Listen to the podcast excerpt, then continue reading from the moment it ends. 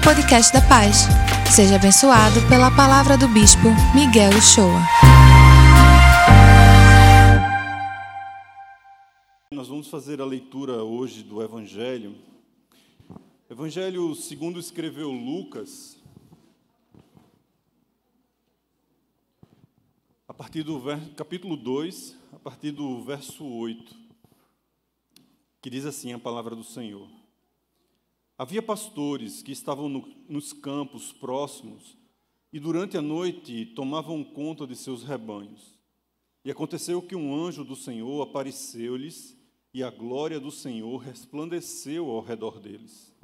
E ficaram aterrorizados. Mas o anjo lhes disse: Não tenham medo, estou trazendo boas novas de grande alegria, que são para todo o povo. Hoje, na cidade de Davi, lhes nasceu o Salvador, que é Cristo, o Senhor. Isto lhes servirá de sinal, e encontrarão o bebê envolto em panos e deitado numa manjedoura. De repente, uma grande multidão do exército celestial apareceu com o anjo, louvando e dizendo: Glória a Deus nas alturas e paz na terra aos homens aos quais ele concede o seu favor.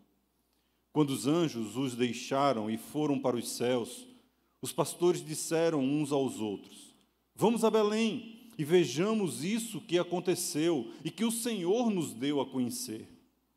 Então, correram para lá e encontraram Maria e José e o bebê deitado numa manjedoura. Depois de o verem, contaram a todos os que lhes fora dito e a respeito daquele menino. E todos os que ouviram e os pastores diziam, e os pastores diziam, ficaram admirados. Maria, porém, guardava todas as coisas sobre elas e refletia em seu coração. Os pastores voltaram glorificando e louvando a Deus por tudo o que tinham visto e ouvido, como lhes fora dito. Estas são as palavras do Senhor e por elas nós damos graças a Deus. Boa noite, pessoal. Vamos orar, gente.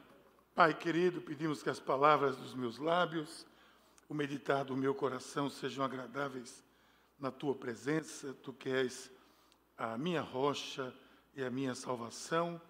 Eu peço, Senhor, que não permita que a minha mente deixe de estar cativa à tua palavra, no nome de Jesus. Amém. Olha, nós estamos hoje no quarto, o que nós chamamos na tradição da igreja, do quarto domingo do advento. Isso significa que depois de quatro domingos vem o, o dia de Natal. Então tivemos quatro semanas e agora, quinta-feira, dia de Natal. Então, o advento é aquele mês, aquelas quatro semanas que nós nos preparamos para receber, para celebrar aliás, a vinda do Senhor.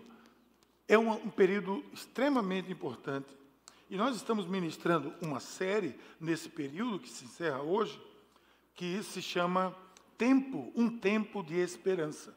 Um tempo de esperança. E nessa série nós temos lembrado que o Natal é fruto de uma promessa. O Natal não é uma festividade qualquer. É muito importante que a gente entenda isso. O Natal não é uma celebração qualquer. O Natal não é um momento só de confraternização. Não é para o momento que a sua empresa junta todo mundo para confraternizar. Não é o momento que junta a família para confraternizar. Não. A razão do Natal é outra. O propósito do Natal é outro. E gera tudo isso. Sim, gera. Gera até porque é o final do ano e muitas a revisão é feita no final do ano. Mas é importante que a gente entenda, compreenda mesmo, nós cristãos, o sentido dessa festa. Por isso que nesse tempo a gente passa um tempo preparando para a celebração do Natal. E aí nós lembramos que o Natal é fruto de uma promessa, uma promessa de esperança para o nosso mundo. Promessa feita pelos profetas, cumprida com a vinda do Messias. Isso fortalece a nossa fé, isso traz a nossa viva esperança. Mas nunca esqueça que essa esperança, ela só é realidade, ela só se torna realidade por causa de um anúncio que ocorreu, que foi lido aqui, que diz hoje, na cidade de Davi, lhe nasceu um Salvador. Hoje nasceu um Salvador. Esse, esse, é o único motivo pelo qual nós celebramos o Natal e é o único motivo pelo qual nós temos esperança. Os cristãos têm esperança porque a promessa foi cumprida. A promessa do Filho de Deus vindo ao mundo, do Messias esperado. Gente, era muita expectativa. Por que nós chamamos de tempo de esperança? Porque era muita expectativa. Você imagine que milênios antes de Cristo haviam profecias, haviam mensagens dizendo que haveria de vir um, um, um, rei, haveria de vir o Senhor, o Salvador, etc. Queria libertar, queria reinar sobre as nações. E passou-se milênios, anos e anos, décadas e séculos de povos, de gerações que morreram nessa esperança. E Jesus veio contra toda a, a esperança de alguns que já nem acreditavam mais. E Jesus vem ali naquela manjedoura e traz a esperança e, e concretiza a esperança em nossas vidas. Então eu queria que você viesse comigo para a gente, inicialmente, a gente conversar um pouco sobre que realidade é essa? Quais são as realidades que o Natal traz para nós? Eu vou pelo menos citar aqui três realidades, situações que eu e você precisamos ter como que é, compreendida, totalmente compreendida, que isso é um fato, é uma realidade. O primeiro deles é que o Natal traz uma relevância muito grande. Por que relevância? Porque Deus veio ao mundo. Porque Deus veio à terra, Deus veio em nosso socorro. Gente, Jesus não começou a existir naquela manjedoura. Jesus não começou a existir naquela manjedoura. Jesus já existia antes da fundação dos tempos. Ele existia antes da criação.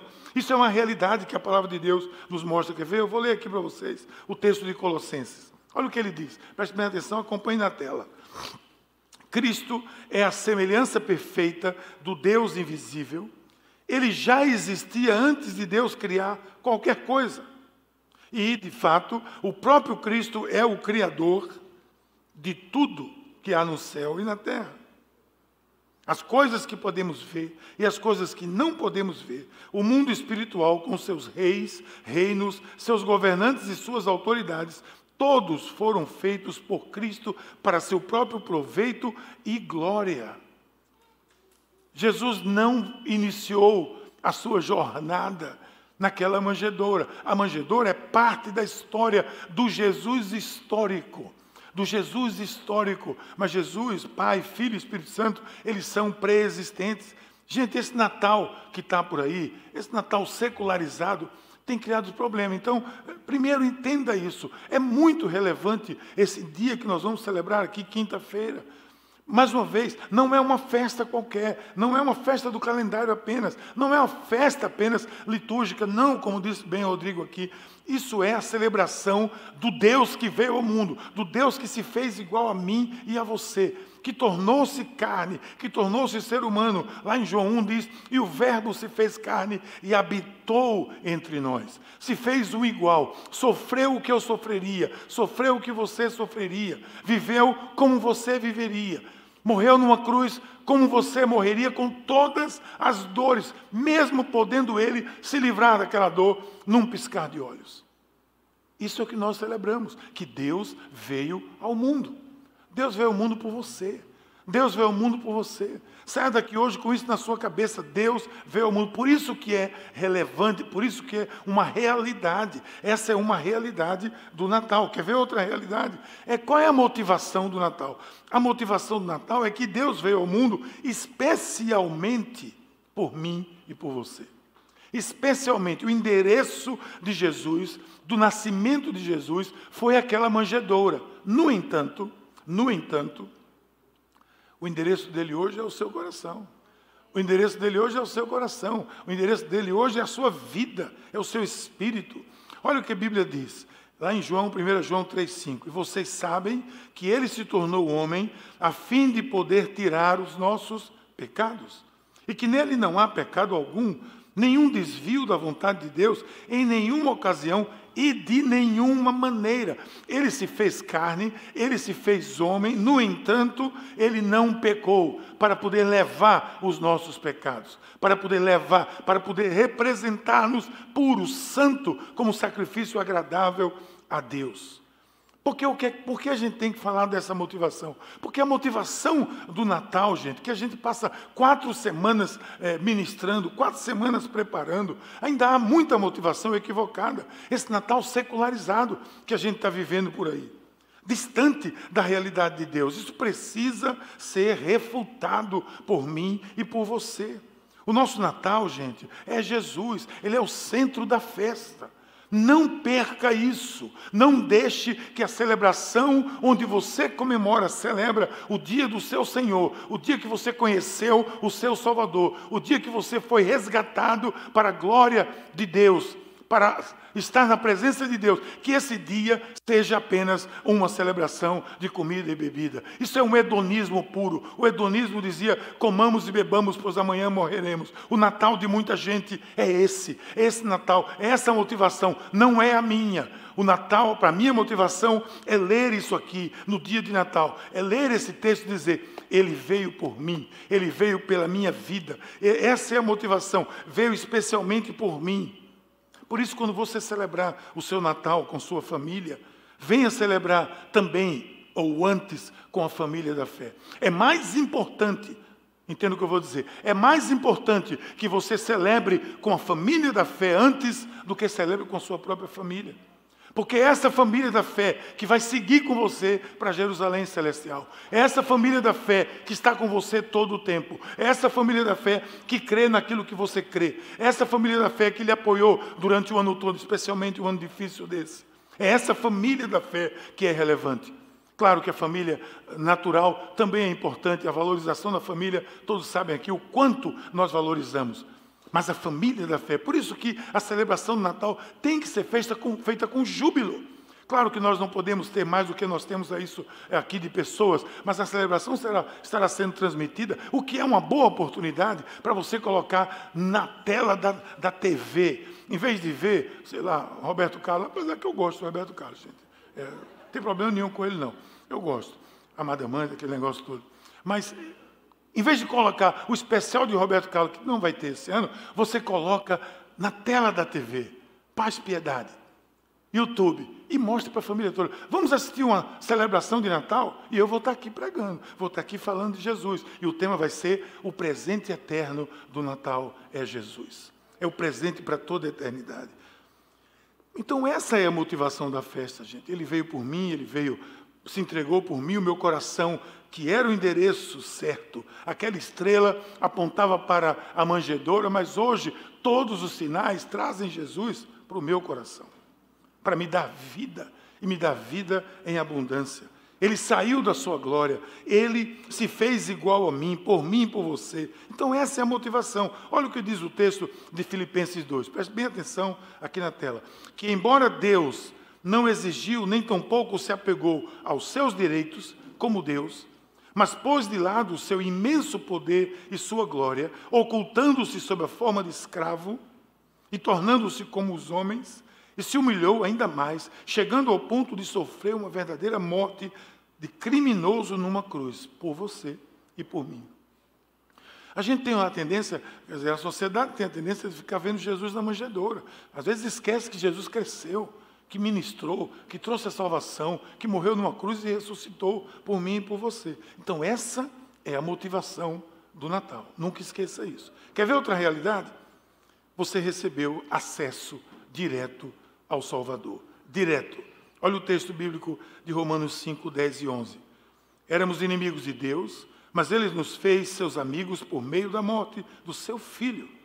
Agora que somos amigos de Deus, com muito mais razão, seremos salvos pela sua vida, pela vida de Cristo. Além disso, nós nos alegramos por causa daquilo que Deus fez por meio do nosso Senhor Jesus Cristo, que agora nos tornou amigos de Deus. Somente porque aconteceu o Natal de Jesus, você pôde conhecer a Deus. Não é interessante isso? Somente por isso. Só porque aconteceu o Natal, eu tive a chance de conhecer a Cristo. Porque Natal, ainda que se esqueça às vezes, é a natividade do Senhor. Então, Natal é importante? Claro. Deus visitou a terra pessoalmente. A boa nova é a razão pela qual ele veio. Paulo diz assim: alegrem-se sempre. Alegrem-se sempre. Uma vez isso entendido, entendida a realidade do Natal, desse tempo, do que ele anuncia, é muito importante entender também o propósito do Natal. Porque o que eu falei aqui é a realidade onde ele se insere. Mas qual é o propósito do Natal? Porque tudo que Deus faz tem um propósito e mostra para nós o seu propósito para as nossas vidas. Então eu vou dizer a vocês aqui, rapidamente, qual é o propósito do Natal.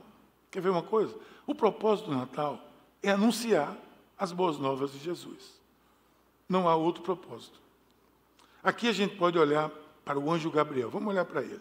O anjo Gabriel é um, simboliza ali um propósito que eu e você temos, que é o propósito missionário, o propósito de proclamar, o propósito de missões, de levar o amor de Deus a todos.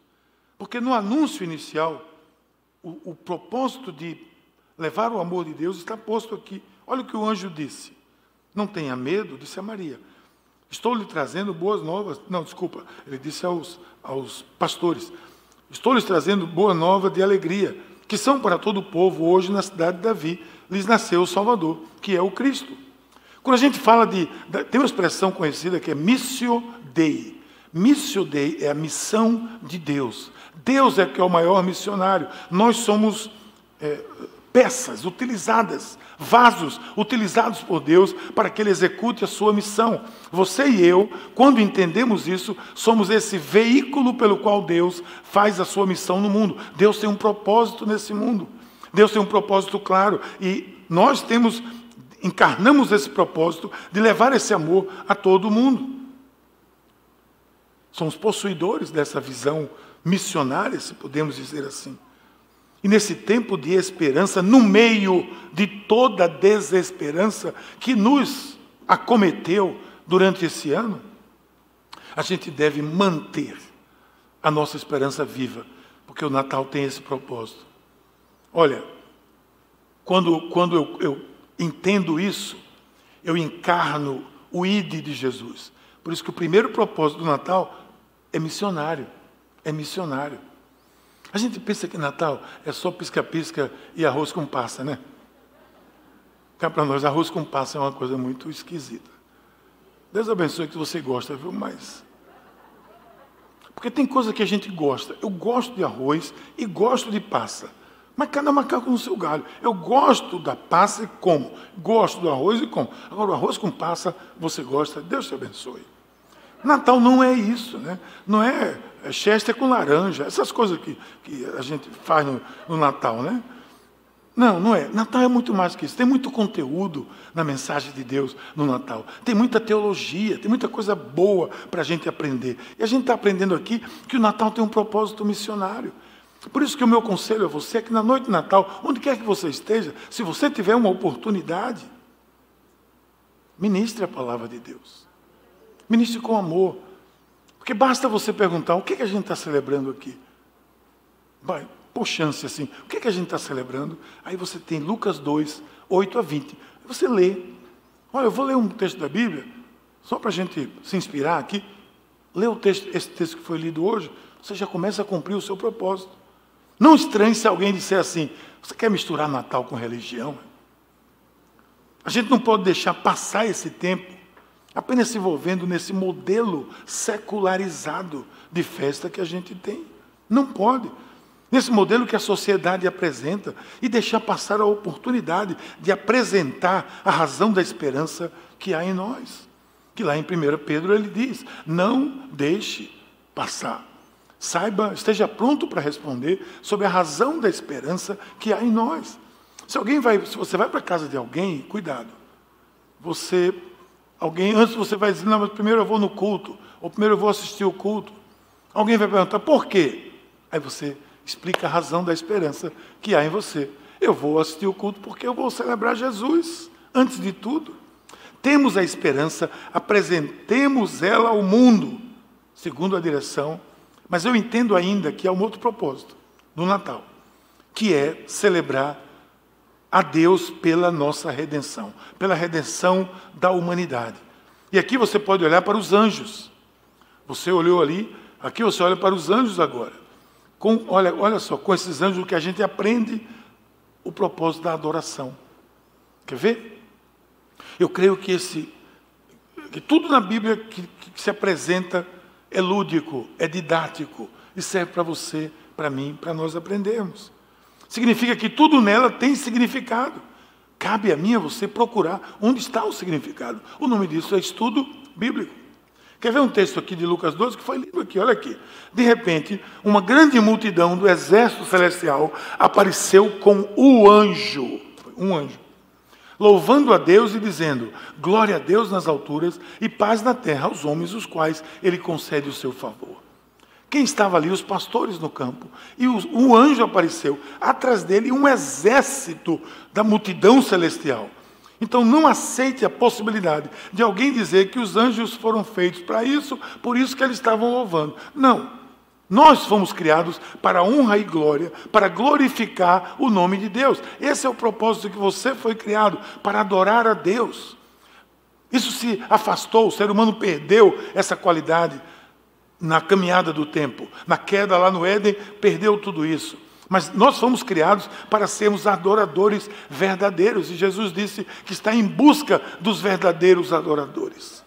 Adoração é parte da nossa vida. É claro que momentos que tivemos aqui de adoração são momentos de adoração, momentos de louvor, de cânticos, onde a gente canta, onde a gente dança, onde a gente fala, quer dizer, vocês dançam, eu muito mal, o pessoal dança, a menina aqui dança, o pessoal dança aqui, faz tudo, é louvor e adoração. Mas a adoração, a gente costuma dizer, é todo o nosso ser. Eu adoro de maneira visceral. O que significa isso? Que todo o meu ser adora o Senhor, com a minha atitude, com o meu pensamento, com as minhas posturas, com a minha palavra, com os meus lábios, com aquilo que eu digo, com aquilo que eu penso, com aquilo que eu faço, aonde eu trabalho, aonde eu vivo, com a minha família, em qualquer lugar. Eu adoro a Deus com o meu recurso, com o meu dízimo, com a minha oferta, porque eu quero ver a glória de Deus expandida nesse mundo. Isso tudo é adoração. Então, se você canta desafinado, nem se preocupe, porque é apenas uma pequena parcela do que é adoração. O resto da sua vida é uma expressão de adoração a Deus.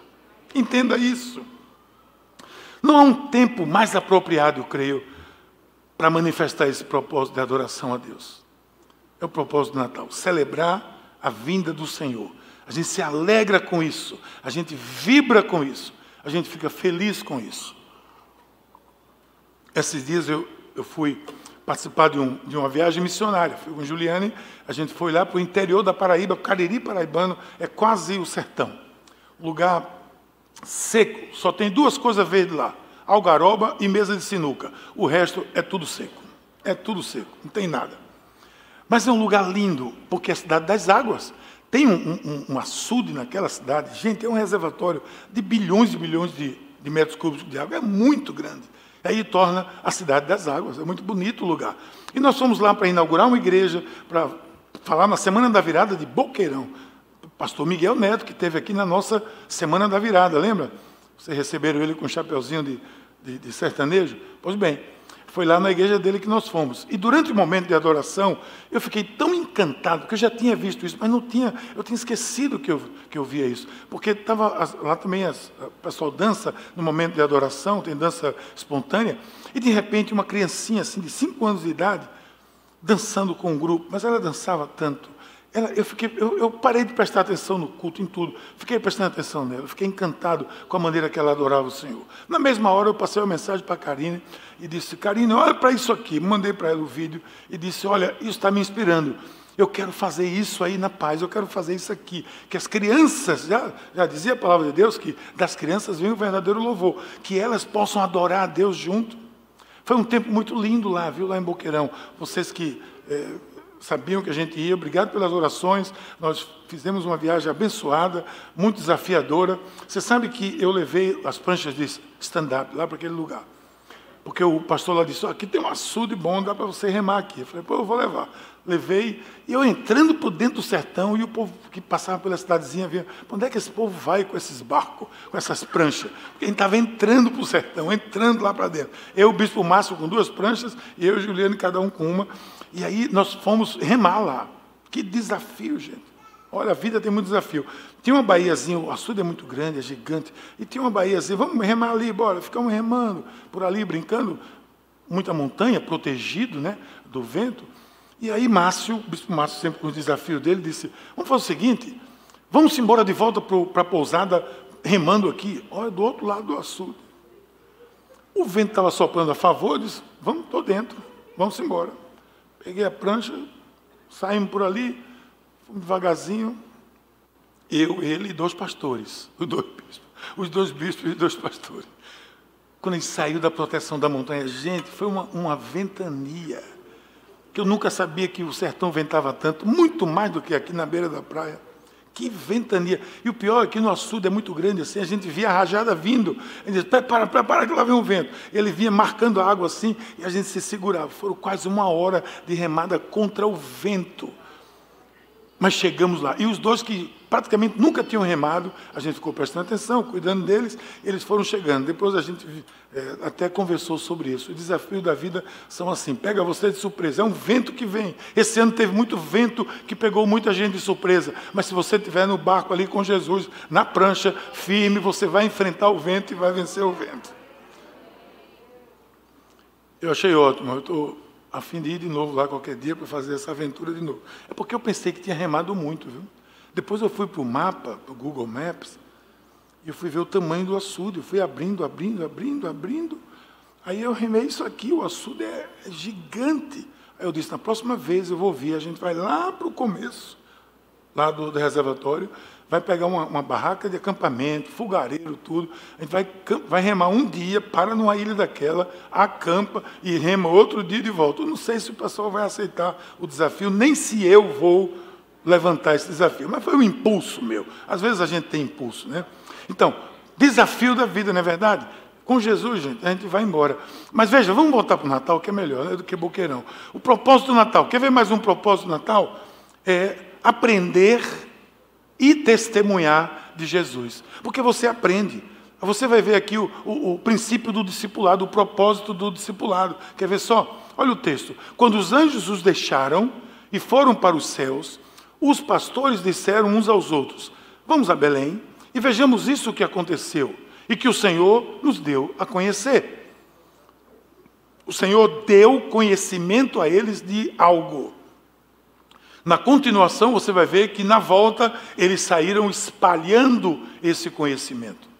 Isso é discipulado. Eu recebo e eu espalho um por um. Natal é tempo de aprender, crescer através do que o Senhor tem nos dado, através do Espírito de Deus, da Sua palavra, da palavra de Deus. Gente, não há crescimento espiritual, entenda isso. Não há crescimento espiritual dissociado da palavra de Deus. Não há, não há nenhuma possibilidade de você evoluir, crescer como cristão, como cristã, espiritualmente, se você não tem intimidade com a palavra de Deus. Maior intimidade, maior crescimento. Maior maior intimidade, maior preparação. Isso o nome disso é discipulado.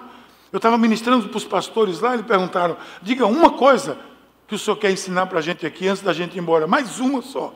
Eu digo: nunca faça da Bíblia um, apenas um recurso para sermões. A Bíblia tem que estar com você, ela tem que estar no seu coração, ela tem que viver na sua vida. E a partir daí, a inspiração para a ministração da própria Bíblia vai vir. Assim é na minha vida, assim é na sua vida. Você que é líder de célula, você que é membro de uma célula, você que participa de um ministério, você que participa dos cultos, entenda isso. Natal é tempo de aprender de Jesus. Esse conhecimento de Jesus nunca cessa, nunca acaba. É mais do que conhecer livros, do, do que conhecer versículos, é encarnar a palavra de Deus na minha vida. Veja o que os pastores fizeram. Olha só, está aí no texto, veja na tela, Lucas 16. Então correram para lá e encontraram Maria e José e o bebê deitado na manjedoura. Depois de o verem, contaram a todos os que lhe fora dito a respeito daquele menino. E todos os que ouviram o que os pastores diziam ficaram admirados. Olha, Porém, guardava, Maria, porém, guardava todas essas coisas sobre elas, refletia no seu coração. Os pastores voltaram glorificando e louvando a Deus por tudo o que tinham visto e ouvido, como lhes fora dito. Eles já ali contavam admirados daquilo que eles receberam e foram contando às pessoas, foram espalhando as boas novas. E aqui eu vejo o propósito discipulado, que é mais do que apenas apresentar Jesus, é apresentar Jesus na sua completude. Maria guardou no coração, porque o verdadeiro discipulado precisa guardar no coração e, ao mesmo tempo, precisa apresentar esse conhecimento de Jesus a outras pessoas. A gente aqui na igreja tem um discipulado eu mais um, de um a um, um mais um, mais dois, mais três e às vezes até quatro. Mas é um discipulado, não é uma sala de aula. Eu não acredito em sala de aula para discipulado, porque discipulado é vida na vida, é vida, é experiência de vida com a palavra de Deus, com o Espírito de Deus. Não adianta você aprender numa sala de aula apenas, tem que ser aplicado na vida, senão é apenas um curso e curso e curso. Eu vou perguntar a você, como eu costumo perguntar, qual é a vazão do Rio são Francisco. Se você não está na sétima série, duvido que você responda. E você aprendeu na sala de aula. Eu aprendi também. Mas eu sei lá qual é a vazão do São Francisco. Não me interessa. Não vou ganhar nada com isso. Aprendi lá na sala de aula, decorei, respondi na prova e pronto. Às vezes a gente está na sala de aula, é, aula de Bíblia, você aprende quem foi José, quem foi fulano, foi o rei, que foi para tal cidade, lá tinha não sei o que, aprende tanta coisa, e depois, ó, vai embora. Agora, se eu aprendo a partir de um discipulador que a palavra de Deus aplicada na minha vida deu esse resultado, e eu compartilho, eu presto conta, eu vou vivendo como Jesus fez com os seus primeiros 12, depois com 70, depois espalhou tudo isso, e os discípulos foram fazendo isso, e a igreja se expandiu numa proporção geométrica muito maior do que o, entenda a palavra, simples evangelismo, porque o discipulado ensina e firma. Ensina e firma, ensina e firma. Às vezes você apresenta até Jesus para uma pessoa, ela aprende ali, mas depois vem o que a parábola do semeador conta: vem os espinhos, vem o sol, vem alguma coisa que tira a pessoa do caminho. Mas se ela houver um discipulador, alguém que está na roça lá, roçando a terra daquele coração, ela não vai se afastar, ela vai se firmar e não só vai se firmar, vai fazer outro e fazer outro, e geometricamente o evangelho se espalha. E assim se espalhou nos, nos primeiros 300 anos da fé cristã. Foi a maior expansão do cristianismo, proporcionalmente falando, foi quando os três primeiros séculos da, da era cristã. Por quê? Porque esse era o sistema. Esse era o sistema. O verdadeiro discipulado precisa ser guardado no coração. Mas também tem um outro propósito, eu vou encerrar com ele. É o propósito de que eu preciso dar o meu melhor para Jesus. Eu acho que se falou aqui na semana passada um pouco sobre isso. Deixa eu compartilhar com vocês, porque para mim isso é chave. Eu aprendo isso aqui no presépio. Eu aprendo isso na manjedoura. Eu aprendo isso naquela vacaria lá, onde Jesus estava, naquele estábulo. A gente pode olhar para os homens sábios, aqueles homens que vieram do Oriente, a gente não tem informações apuradas sobre ele, eles não eram cristãos, eles não eram judeus, apenas pelos estudos dele, eles entenderam, e aí entra a, a, a graça comum de Deus, que ali, naquele momento, nasceria um, um líder muito importante que iria governar as nações, o rei dos reis, e eles foram para lá, eles seguiram para lá. Mas eles seguiram para lá cruzando desertos, cruzando intempéries, tempestade de areia. Não foi fácil a jornada deles, mas chegaram lá e levaram o quê? Levaram ouro, levaram incenso e levaram mirra. Três produtos de alto valor, que simbolizam três coisas muito importantes: valor mesmo, não somente material, mas também simbolicamente espiritual. Eles foram até Jesus entregar os seus presentes, foram servir ao Senhor Jesus com o que eles tinham de melhor. Não é entrega, é serviço. Não é apenas dar um presente, é servir. É para olhar para fora e não olhar para dentro. Sabe qual é a nossa tendência? cá para nós, você também em casa, é o seguinte: a nossa tendência é receber. A gente há de convir isso. Né?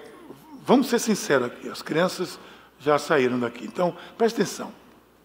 Você vai fazer amigo secreto aí no final, agora, né? Não sei como é que vai ser esse amigo secreto, mas vai ter, vai deixar na portaria da casa, sei lá. Você, quando faz isso, você, vou dizer como minha avó dizia, perante Jesus, viu? você fica preocupado com o que você vai receber. Eu não sei vocês, eu fico. Então, vocês, claro que não, mas eu fico. O que será que eu vou receber? Eu vou receber uma meia? Eu disse aqui o ano passado que era meia. O pessoal ficou achando que Juliane tinha me dado uma meia. Não foi isso, gente. Ela não me deu meia. Mas o que, é que eu vou receber? Porque a nossa tendência é muito mais receber. É muito mais receber. A nossa tendência é muito mais voltada para receber do que para dar. Mas Jesus diz o quê? Mais bem-aventurado é dar do que receber. Porque quando você dá, você, você, é, você é, é, feliz, você é uma pessoa que cumpre um propósito, porque esse é o propósito de Deus. Porque foi assim que Deus fez, Ele deu o seu melhor, Ele deu o seu, o seu único filho por mim e por você. Então, esse, é, é, é, essa é a história dessa entrega, entrega do melhor para Deus. Gente, eles foram até Jesus entregar presentes. Olha o que eles disseram. Ao entrarem na casa, viram o menino com Maria, sua mãe, e prostrando-se, o adoraram, abriram seus tesouros e deram ouro, incenso e mirra. Três valorosos presentes. Nessa vida cristã, nós temos que entender isso. A nossa a vida cristã, ela é pura doação. É pura doação. E o feliz é quem recebe dando. É o prazer de dar e ver o outro feliz. Gente, não há nenhuma possibilidade de Deus se alegrar com o resto do que nós temos, com o resto do nosso tempo, com o resto do nosso talento, com o resto do nosso dinheiro, com o resto da nossa habilidade, com o resto da nossa inteligência, com o resto, ou seja, com aquilo que sobra. Que é um conselho, dê o seu melhor para Deus. Dê o seu melhor para Deus. Dê o seu melhor para Deus, porque Ele lhe deu o melhor. Entenda isso de uma vez por todas. Nosso Natal é receber, sim, de Deus, celebrar e repartir. Receber de Deus, celebrar e repartir. É uma maneira diferente de olhar esses personagens aqui do nosso Natal, né? É um pouco diferente, mas é tempo de viver esses propósitos de Deus, de entrega total e restrita, tirando o foco de nós mesmos, gente. Transferindo toda a honra para Jesus, o nosso Senhor e Salvador. Sabe por quê? É tão simples, é natural, porque nós somos feitos para isso. Veja o que o texto de Salmo 115 diz: Não a nós, Senhor, nenhuma glória para nós, mas sim ao teu amor, por teu amor e por tua fidelidade. E eu pergunto, e eu ainda digo mais: para quê? Eu respondo com Judas 1, 25. Ao único Deus, nosso Salvador, seja glória, majestade, poder, autoridade, mediante Jesus Cristo, nosso Senhor, antes de todos os tempos, agora e para todo sempre. Amém. O nosso Natal deve nos ensinar que nós devemos dar o nosso melhor para Deus. Uma vez eu, eu, eu disse aqui hoje de manhã que eu conheci, durante um tempo, uma missionária que ela era, ela era especial, ela andava numa cadeira de roda, ela tinha uma cadeira de roda, porque ela foi vítima de um acidente e ficou paraplégica. E ela pregava nas igrejas, na época que eu me converti, e eu vi algumas das pregações dela, e ela, uma frase que ela disse que eu nunca mais me esqueci, isso já vai de algumas décadas. Ela disse: Deus, Deus não aceita um homem pela metade. Deus aceita a metade de um homem, mas não aceita um homem pela metade. Deus aceita a metade de uma pessoa que pode estar com dificuldade de andar, pode não andar, pode não ver, pode não falar, não sei, mas Ele não aceita uma pessoa pela metade. Não aceita um coração dividido. Não aceita alguém que serve a dois senhores. Por quê? Porque a Bíblia diz que Deus não divide a sua honra, a sua glória com ninguém. Deus é exclusivo. Jesus é o único caminho. Eu sou o caminho, a verdade e a vida. Ninguém vem ao Pai senão por mim. Então não significa que é exclusiva para Ele. E para esse Senhor eu quero dar tudo. Pode mudar a sua vida, é, é, um presente transformador, é um presente eterno, ele vai durar por toda a eternidade, é um presente de valor incalculável. Jesus Cristo pagou por sua própria vida, ele pode mudar tudo isso. Então, o que é que eu vou fazer? O que é que eu vou fazer com o que eu tenho, se não ser parte disso? Dar o meu melhor. Imagina que você sabe fazer algo de maneira esplendorosa e quando você conhece Cristo, você dá um pouquinho daquilo, você faz aquilo de uma maneira para quebrar galho. Não é isso. Dê o seu melhor e Deus vai dar o muito melhor para você. O muito melhor para você. Eu quero louvar a Deus pelas vidas dessas pessoas aqui dessa igreja, dos voluntários dessa igreja, das pessoas dos ministérios, das células, que esse ano se redobraram, fizeram um esforço hercúleo para que essa igreja continuasse, avançasse e chegamos até aqui e nós vencemos 2020, vencemos 2020 com toda essa dificuldade, mas porque houve pessoas e há pessoas nessa igreja que têm dado o seu melhor para Deus, têm dado o seu melhor tempo, têm dado a sua melhor habilidade, têm dado o seu melhor recurso, têm dado a sua melhor inteligência, porque tem feito, tem hoje, pode dizer que esse ano eu contribuí para o avanço do evangelho como nunca, como nunca. Foi um ano muito especial, vocês sabem disso. E teve gente que pulou fora do barco, teve gente que desistiu da caminhada. E eu quero dizer a você que isso não é o problema. Se você desistiu, talvez esteja assistindo aqui, você pode voltar para o caminho. O caminho continua aqui, a porta continua aberta. Nós vamos abraçar você de todas as formas. Por quê? Porque nós estamos aqui para fazer isso. Esse é o nosso chamado, essa é a nossa missão, é dar o nosso melhor. Gente, essa turma do louvor aqui, isso é um bando de heróis. Esse pessoal é heróis, são heróis.